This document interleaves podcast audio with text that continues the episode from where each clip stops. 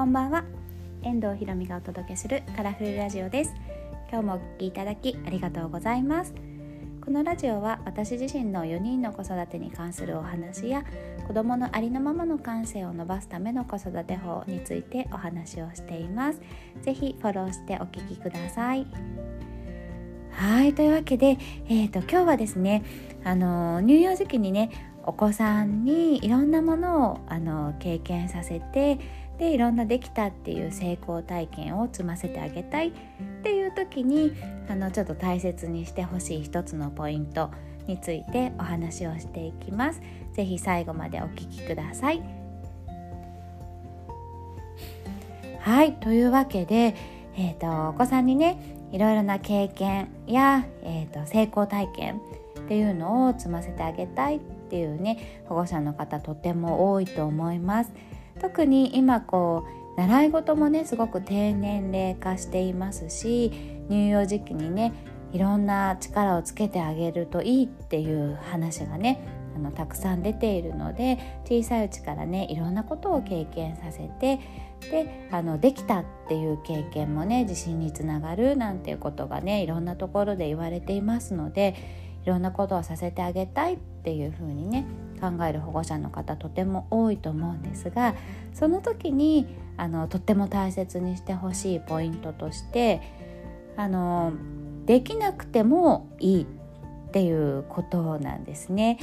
これはあのずっと言っているあの基本的自尊感情っていう自分はできてもできなくてもそれにかかわらず認められる存在価値のある存在なんだっていうことを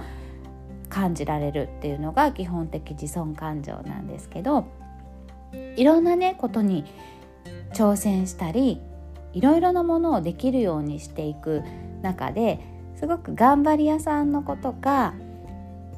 そういうのがこうスッとできてしまうタイプの子だったりするとその子自身もごく頑張ることが楽しいしあとは子供って結構小さいうちからも大人の期待に応えたいっていう気持ちがあったりしてどんどんね頑張ってやっていかれる子も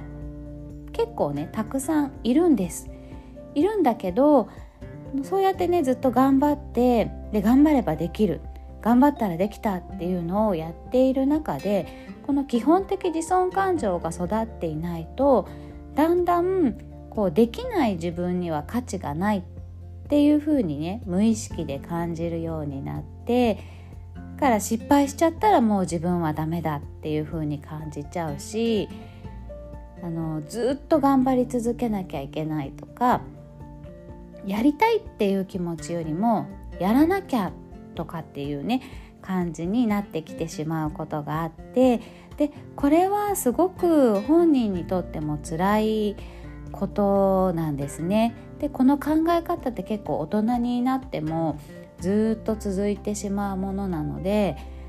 同じねあのいろんなことに挑戦していくっていうのであれば基本にねその基本となる考え方に挑戦はするんだけどもしそれができなくても自分の価値は何も変わらないっていうことこれが根底にあると本当に強いんです。だから失敗してもまた挑戦しようとかこう心が折れずに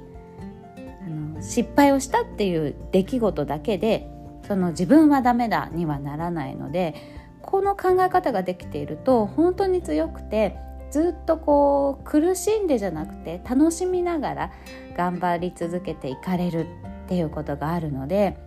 これはあの絶対見落とさないでほしくていろんなね成功体験できたっていう経験をさせてあげたいっていうのはすごくいいんだけどもしその時にやってみようって思った時にやっぱりちょっと今はできないみたいなことがあったりあのちょっとね失敗しちゃったりいろんなことがあってもねそれも OK っていうあのどっちでもいいよ。やりたかったらやってみよう。でできなくてもいいよ。とかねみんなの中に入っていかれなくてもいいよ。見てよとかっていうその基本的自尊感情の方をあの優先するっていうこと。をあのぜひ心に留めておいてほしいなと思います。うん、でね、その上でお子さんがこうやりたい頑張ろうってしてる時はもちろん応援してあげたらいいと思うしいろんな経験をさせてあげるっていうことはねとっても素敵なことだと思いますので。そう。だけどあの優先するべきはできなくてもいいよっていうことをまずは乳幼児期にしっかり心の土台の中にあのね、培ってあげるっていうことを最優先でそれを頭に置いといた上でいろんな習い事とかいろんなことをさせてあげるっていうことをね是非してほしいなと思います。はいというわけで今日のお話は以上になります。最後までお聴きいただきありがとうございました。今日も一日お疲れ様です。それではさようならまた明日。